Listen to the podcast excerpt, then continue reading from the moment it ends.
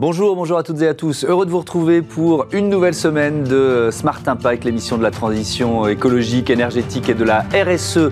Voici le sommaire. Mon invité aujourd'hui, c'est euh, Raphaël Dornano, fondatrice du euh, cabinet Dornano Co, euh, avec elle on parlera de ces 4 milliards d'euros d'investissements étrangers annoncés par le président de la République dans le cadre de Choose France. Le plus important des 21 projets concerne le recyclage du plastique. Notre débat RSE, il porte sur la méthanisation et les gaz renouvelables. Quel rôle dans la transition énergétique? Quelles contraintes? Et quelle acceptabilité par les riverains? Beaucoup de questions sur ce thème, vous verrez tout à l'heure. Et puis dans Smart Ideas, la start-up du jour, c'est Aka Green, euh, un programme pédagogique de reconnexion à la nature qui est destiné aux salariés. Voilà pour les titres. On a 30 minutes pour les développer. C'est Smart Impact.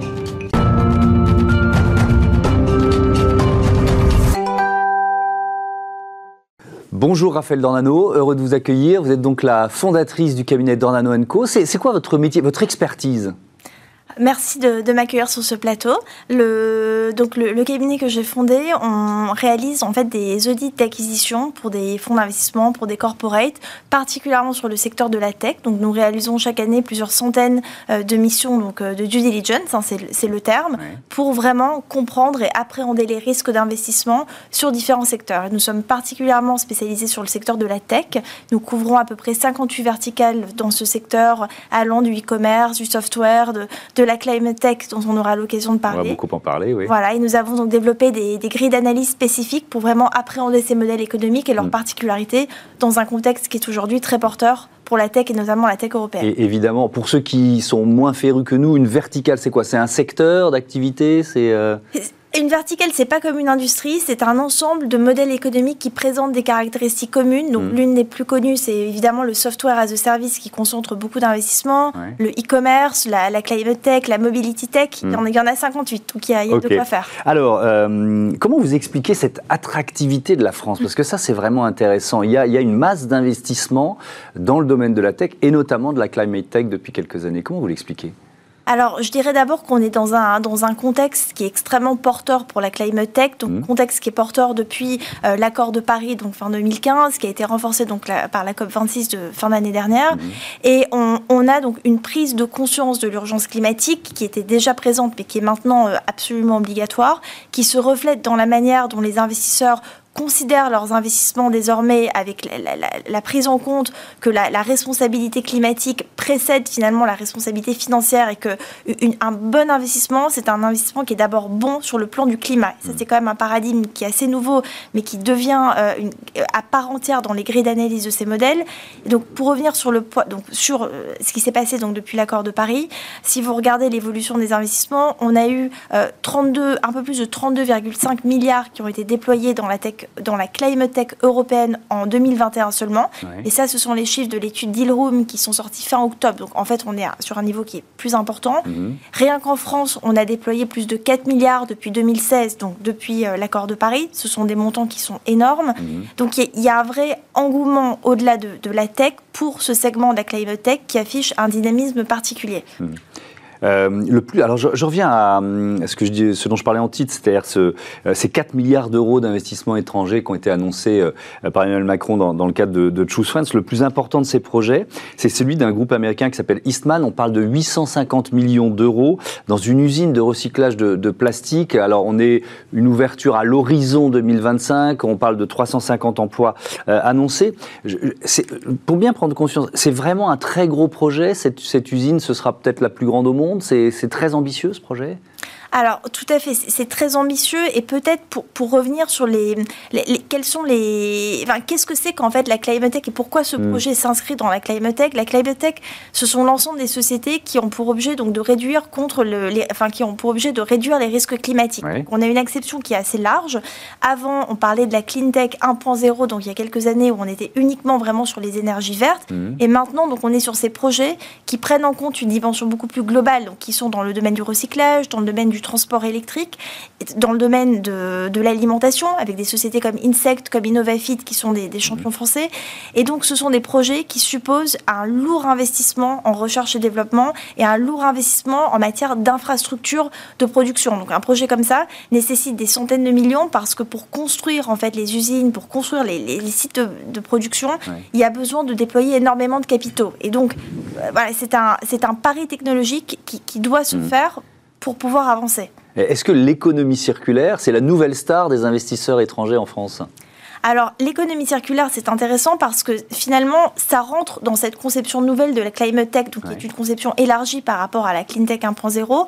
Euh, et en effet, des sociétés comme euh, Back Market, comme Vessière Collective, sont des sociétés, et il y en a beaucoup d'autres en France, hein, on a mm. des champions de l'économie circulaire, sont des sociétés qui participent indirectement à la lutte contre le réchauffement climatique et donc à la prise en compte d'un impact, d'un impact climatique meilleur, en, permettant de, de consommer autrement et donc d'avoir une, économie de, la seconde main en quelque mm. sorte. Donc ça y participe complètement dans cette conception plus large qui est celle de la climate tech et qui devient un impératif. Vous, parliez de, euh, de, recherche et développement. Sont, sont des investissements sur des temps longs euh, dont on parle très souvent? Ça explique les sommes engagées, c'est ça? Alors, tout à fait. Prenons un, prenons un exemple. Dans le secteur de la climate tech, vous avez euh, une, une sous-industrie qui concentre la plupart des investissements. Ce sont, tout ce, enfin, ce sont les producteurs euh, de voitures électriques et de camions électriques en particulier. Il y a des champions européens en la, en la matière, suédois, euh, britanniques, etc.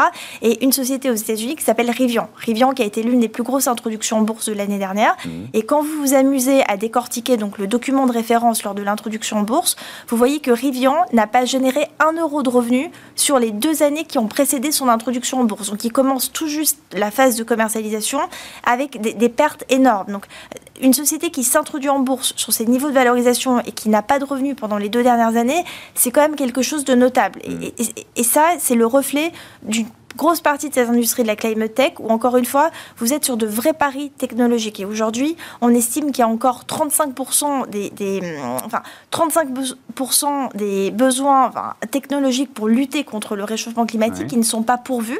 Donc c'est une étude du BCG qui a donné ce chiffre très intéressant il y a, il y a quelques temps. Et donc 35%, c'est ce qui reste à financer. Ça, ça donne une idée de, des investissements qui vont devoir avoir lieu par des investisseurs français, européens et américains. Et quand on parle de temps long, on est dans quelle fourchette euh, C'est quoi? C'est 3, 5 ans, ça peut être plus et euh, ce sont des investissements qui peuvent, enfin, ce sont des phases de recherche et développement qui peuvent durer 5 ans, 10 ans. 10 ans étant une période, voilà, une période de référence. Il faut essayer de ne pas aller trop, trop au-delà, ou du moins de générer du revenu, euh, parce que c'est compliqué sinon. Euh, on, a quand même, et ça c'est aussi une nouveauté, une accélération de la technologie qui permet de réduire ce temps long de la mmh. recherche et développement qui reste quand même très important, mais par rapport à il y a quelques années, c'est vraiment l'un des, des facteurs qui explique l'essor de la climate tech au-delà de l'urgence et de la, considération de, de l'impératif de cette prise en charge, qui font que comme les cycles technologiques peuvent se réduire parce qu'il y a plus de R&D et qu'il y a plus d'investissement derrière cette R&D, mmh. ça va permettre d'attirer plus d'investisseurs. Parce que les investisseurs aujourd'hui dans la climate tech ne sont pas les investisseurs courant. Il y a énormément de corporates qui participent, mhm. donc des sociétés notamment comme Renault qui a mené l'un des gros tours de table dans, euh, dans Vercor cette année. Donc Vercor qui est une société qui a été créée en 2020 et qui a fait un tour de table de plus de 100 millions l'année dernière, ce qui est quand même assez notable quand mhm. vous regardez le montant de la série B par rapport à la date de création de la société. Donc vous avez des corporates, des institutionnels qui participent énormément et, et l'idée ce sont que les fonds d'investissement plus mainstream, donc les fonds de capital risque qu'on a l'habitude de connaître et qui sont ceux qui drivent en fait l'investissement dans la climate tech, mm. ils viennent parce qu'ils auront compris les particularités de ces modèles économiques. Évidemment, ils les comprennent maintenant, mais ils les auront appréhendés au travers d'une certaine expérience mm. dans l'investissement. D'ailleurs, ces investisseurs étrangers euh, qui, choisissent euh, des, entreprises françaises de la, de la climate tech, ils viennent d'où? Ils sont américains? Ils sont majoritairement américains? Ils viennent d'où? Alors, les investisseurs, il y, a, un très gros hub au UK. Donc, il y a des fonds qui se sont créés euh, récemment, notamment un fonds qui a levé plus de 900, 900 millions de dollars dédiés à l'investissement dans la climate tech. Euh, des fonds suédois, euh, comme Kinevic, par exemple, qui est précurseur en matière de, de démarche ESG et qui, affiche vraiment peut-être une longueur d'avance en, la matière. Mmh. pas que sur la climate tech, mais sur la dimension de sustainability au, au sens large. Bien sûr, des gros investisseurs américains qui ont notamment récemment mené le tour de table sur Insect, hein, qui était un tour de table de près de 400 millions d'euros mmh. l'année dernière, donc sur une société qui, pareil, s'assimile à la climate tech dans le sens où c'est pour une, elle milite pour une agriculture différente avec donc des, euh, des, nourritures à base d'insectes. Hein. Mmh. donc c'est voilà, c'est une acceptation large de la climate tech, mais ça en fait partie. Et avec exactement ces mêmes problématiques d'un temps de commercialisation plus long parce que la phase initiale de R&D est très mmh. importante. Euh, est-ce que les aides publiques, ça explique aussi l'engouement pour la France? Parce qu'on parlait de Choose France, il y, a des, il y a des aides publiques évidemment liées à ces installations et à ces investissements. Je pense que les aides publiques sont fondamentales et qu'encore une fois, avant que le secteur privé, donc notamment les investisseurs en capital risque, fassent de la climate tech un, terrain de prédilection, mm. comme peut l'être le software as a service ou le e-commerce, qui sont des modèles plus connus, l'impulsion que vont donner les pouvoirs publics et encore une fois les, les corporates, donc les grands groupes qui sont aujourd'hui partie prenante des efforts qui sont faits en matière de climate tech, mm. c'est absolument fondamental. C'est l'un ne va pas sans l'autre et c'est ce qui explique aussi qu'on ait ce pool de talents et cette R&D formidable en France qui attire ces investisseurs parce qu'encore une fois, la, capacité à réussir la R&D dans la climate tech est ce qui fait que vous êtes sur un bon modèle ou un modèle qui va échouer. Hmm. Merci beaucoup, merci euh, Raphaël Dornano, c'était passionnant. À bientôt sur, euh, sur Bismart. On passe à notre débat autour de la méthanisation.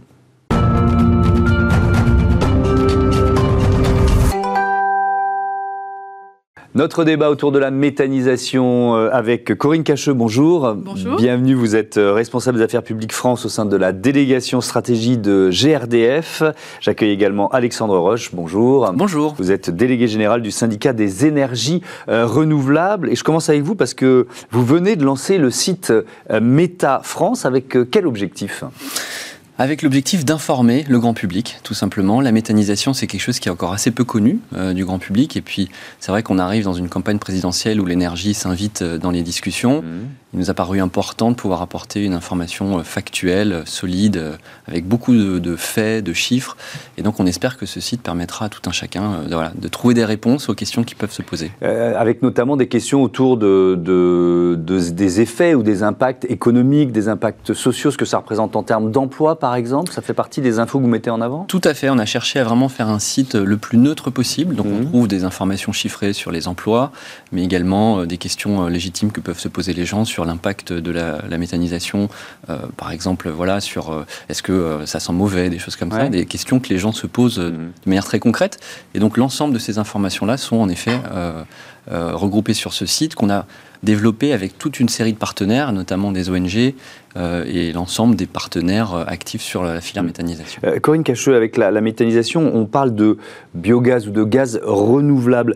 si on essaye de comparer l'impact de, ce gaz, de ce biogaz avec le gaz naturel, c'est quoi la différence? Alors, vous connaissez le gaz naturel, effectivement, qui aujourd'hui nous, sert à nous chauffer, à mm-hmm. cuisiner. Il sert même en mobilité. Hein, maintenant, vous avez peut-être vu des bus roulant au, gaz, au et, ou des poids lourds. donc, en fait, c'est le même gaz, en fait. Sauf qu'il n'est pas produit de la même manière. Mmh. Le gaz naturel, il est extrait des sous-sols, il est importé, il est fossile.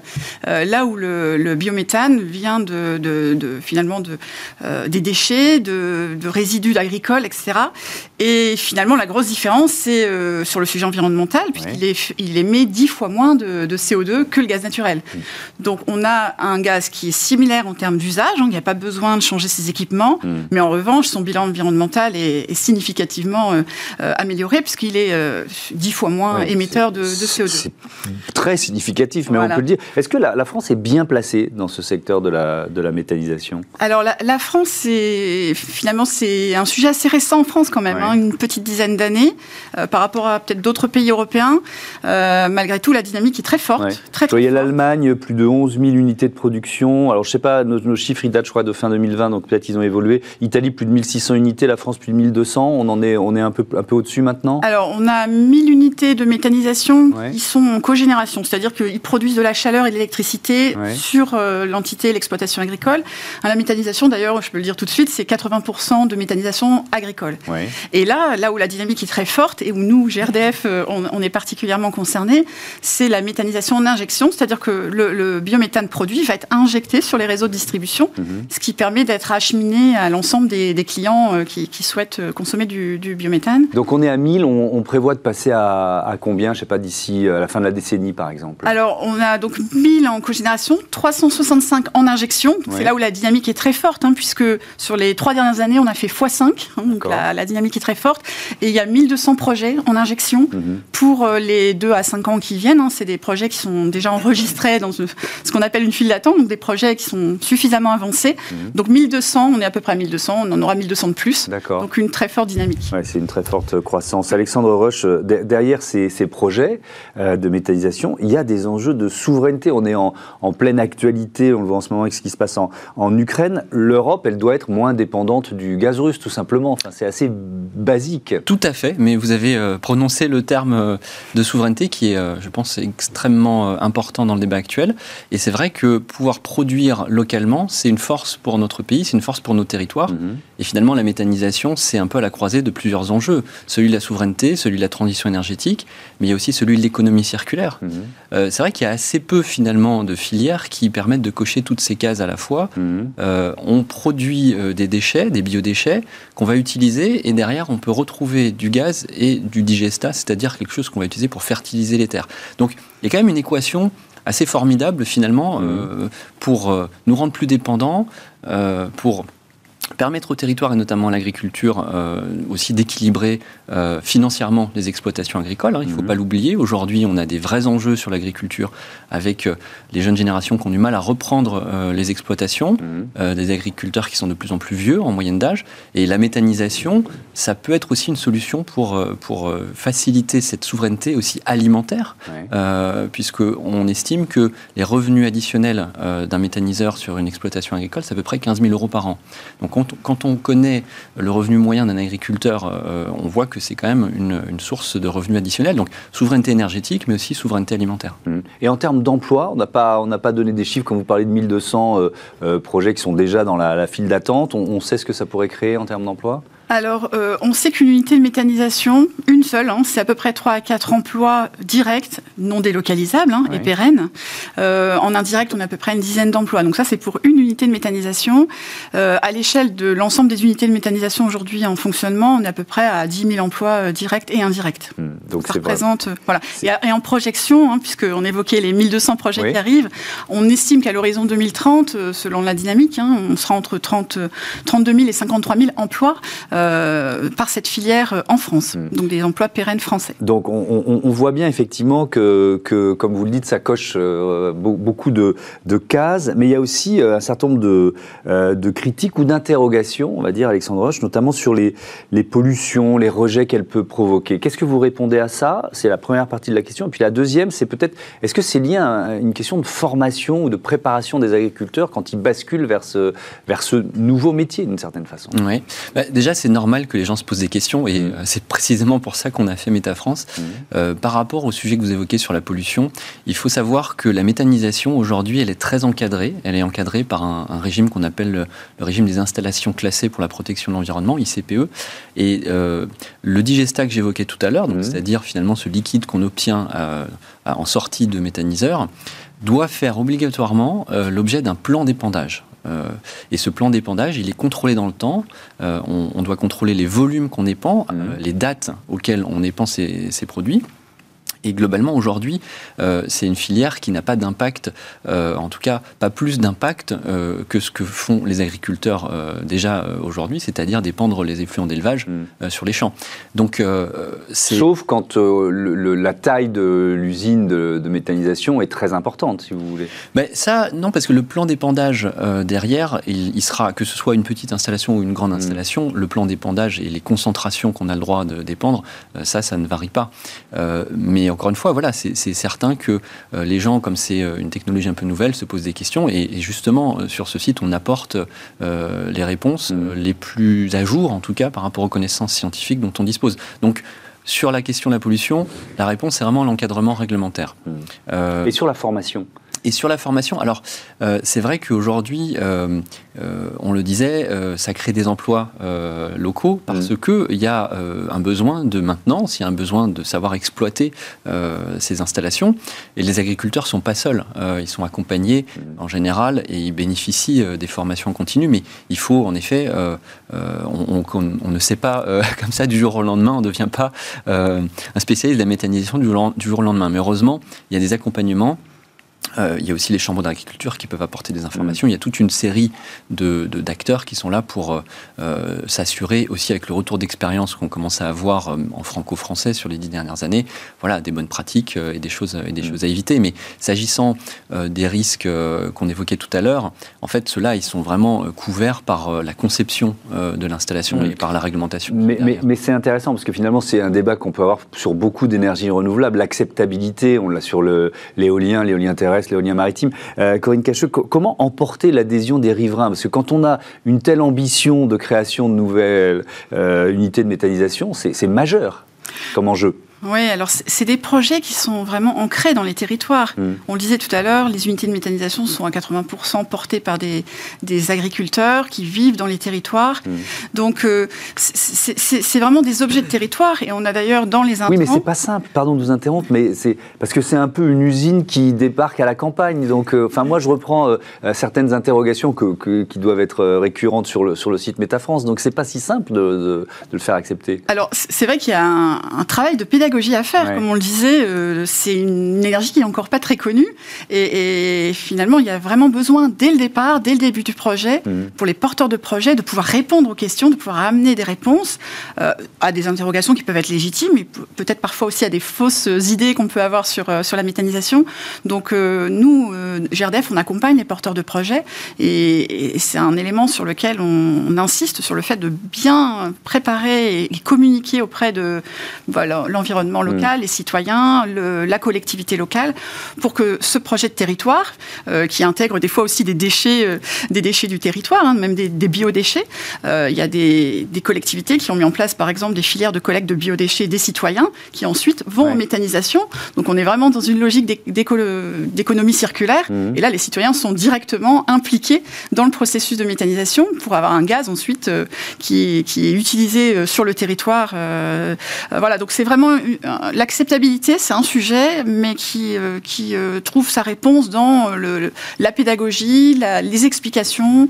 Euh, et souvent, d'ailleurs, il y a beaucoup de questions au départ, hein, au moment des, du développement des projets. Et mm. puis, une fois qu'ils sont lancés, il n'y a, plus de questions. Je pense d'ailleurs que, au côté, côté du CERF, hein, vous aviez mené une enquête sur l'acceptabilité autour des énergies renouvelables et de la méthanisation en particulier. Mm. Et les résultats sur l'acceptabilité euh, euh, des citoyens sur, euh, sur la méthanisation était tout à mm. fait intéressant. Hein. Mais on, ça, veut dire qu'on ne va pas, comment je peux dire ça, utiliser des terres agricoles uniquement pour la méthanisation? Non, pas du tout. Parce que ça, c'est aussi une critique que j'ai que j'ai entendue. on va détourner les terres agricoles de leur but premier, qui est de nous, de nous nourrir. Bien sûr.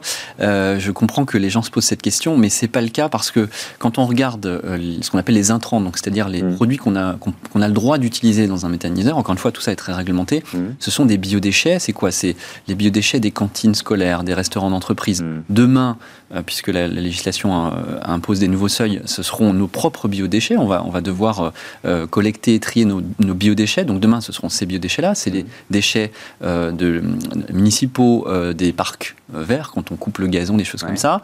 C'est les déchets de l'agriculture, les effluents d'élevage. C'est aussi les déchets des bouts de stations d'épuration. Donc la très grande majorité euh, des intrants, ce sont ces biodéchets. Et ensuite, il y a euh, ce qu'on appelle les cultures intermédiaires. Mmh. En quelques mots, oui. Entre deux, entre deux cultures principales, on peut mmh. faire une rotation. Pour protéger les sols, on a ces cultures intermédiaires. Ça, c'est quelque chose qui peut être utilisé également dans les méthaniseurs. Mais encore une fois, c'est quelque chose qui est très réglementé. Mmh. et, on a aujourd'hui une très large majorité de, biodéchets en fait, qui sont utilisés dans les Merci beaucoup. Merci à tous les deux d'être venus nous parler du développement développement de la méthanisation en France. On passe à Smart Ideas.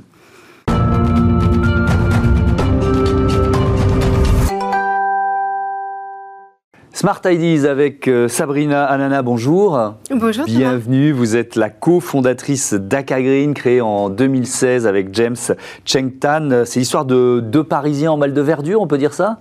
Euh, oui, tout à fait. Alors, on a créé Acagreen effectivement en 2016 et euh, l'objectif à l'époque, c'était de mettre plus de verre dans les villes, apporter plus de verre aux citadins, les reconnecter à la nature. Donc aujourd'hui, chez Acagreen, on, on, a à cœur de végétaliser les espaces de travail. Donc on est plus sur du B2B mmh. et on, on, pourrait apporter du bien-être et également transformer les bureaux en espaces plus accueillant, plus attractif, plus inspirant grâce aux plantes. Ouais. Et alors, vous, vous venez de, créer, de lancer la Green Academy. De quoi il s'agit? Alors, euh, juste pour vous recontextualiser ouais. Green, euh, notre modèle est très simple puisque nous, nous, apportons des plantes dans les entreprises et ce sont les mains vertes d'Aka Green qui s'en occupent et qui viennent les entretenir très régulièrement. Avec Green Academy, c'est une offre euh, digitale participative destinée aux, collaborateurs. Mhm. Et ce sont eux qui vont entretenir les plantes. Donc c'est ça l'innovation. Euh, bien sûr, ils sont accompagnés, guidés euh, via une application mobile qui va également leur permettre d'être une application, un outil collaboratif avec des défis, des échanges, etc. Et qui va nous permettre à nous, à Kagreen, de euh, d'avoir un outil plus pédagogique qui pour sensibiliser les collaborateurs aux questions environnementales. C'est vous qui avez eu l'idée C'était une demande de vos clients Comment elle, est, elle est née, cette Green Academy? Alors, c'est un ensemble, en effet. Euh, à force d'entretien, justement, euh, dans les entreprises, on mm. s'est rendu compte de l'engouement des collaborateurs pour les plantes, qui viennent, ils viennent nous poser des questions, souvent sur leurs plantes à la maison, euh, comment mieux les entretenir, comment les sauver parfois. Mm. Donc, on s'est bien rendu compte aussi, à force d'ateliers, puisqu'on propose également des ateliers en entreprise, que les, que les, les salariés ont vraiment un, envie d'en savoir plus sur, sur les plantes. Hmm. Euh, est-ce qu'on a euh, évalué euh, le rôle que jouent les plantes dans un, dans un espace de, de travail, leur impact positif? Tout à fait. Alors, euh, chez Acarine, on, a cette démarche qu'on appelle la biophilie. Donc, la biophilie, c'est le, lien inné que nous avons tous et tous mmh. avec la nature et le vivant. Donc, nous ne proposons que des plantes vivantes. Je le précise parce qu'il y a également des végétalisations qui sont artificielles et qui ne sont pas biophiliques. Et les études prouvent que la biophilie a un impact sur nos comportements. Donc, les plantes ont un impact sur euh, comment, sur euh, notre santé, sur un impact psychologique et physiologique quotidiennement. Donc on parle d'humeur, on parle de stress, d'anxiété, également d'inspiration, de créativité et hmm. plein d'autres choses. Hmm. Pour une entreprise, est-ce que c'est aussi un, levier euh, pour donner envie, on est en plein, en plein télétravail imposé, euh, euh, voilà, ça, va changer dans les, dans les prochains jours, mais est-ce que c'est un levier pour donner envie aux salariés de revenir, de revenir au bureau pour ceux qui hésitent, qui sont inquiets, etc. Tout à fait. Alors, euh, la crise sanitaire a accéléré la mutation des espaces de travail. Et du coup, avec le télétravail, euh, le bien-être des collaborateurs est, devenu, euh, est redevenu un enjeu prioritaire pour, de, pour un grand nombre d'entreprises. Il s'agit en effet de leur donner envie de revenir pour la plupart. certains sont également en quête de sens au travail. Mmh. Donc, les plantes sont une réponse, une partie de la réponse à cette problématique qui est beaucoup plus RSE, je dirais, et QVT, qualité au travail. Mhm. Et, c'est sûr qu'en apportant euh, en proposant une offre comme euh, Green Academy, euh, c'est un plus pour une, pour une société qui souhaite engager un peu plus ses collaborateurs. Mhm.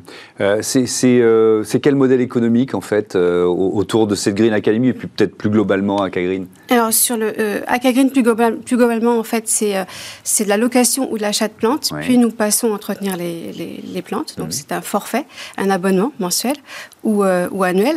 Euh, Green Academy, l'entreprise achète les plantes et paye en fait un abonnement euh, sur la base d'un modèle SaaS hein, de, mhm. par utilisateur. D'accord, c'est tout à fait simple. Merci beaucoup, Sabrina Nana, d'être venue nous présenter euh, Acagreen, bon vent aux plantes d'Acagreen. Voilà, c'est la fin de cette émission. toujours un bonheur de travailler avec les équipes de Bismart. Merci à toutes et à tous. Je vous retrouve demain sur la chaîne des audacieuses et des audacieux. Salut.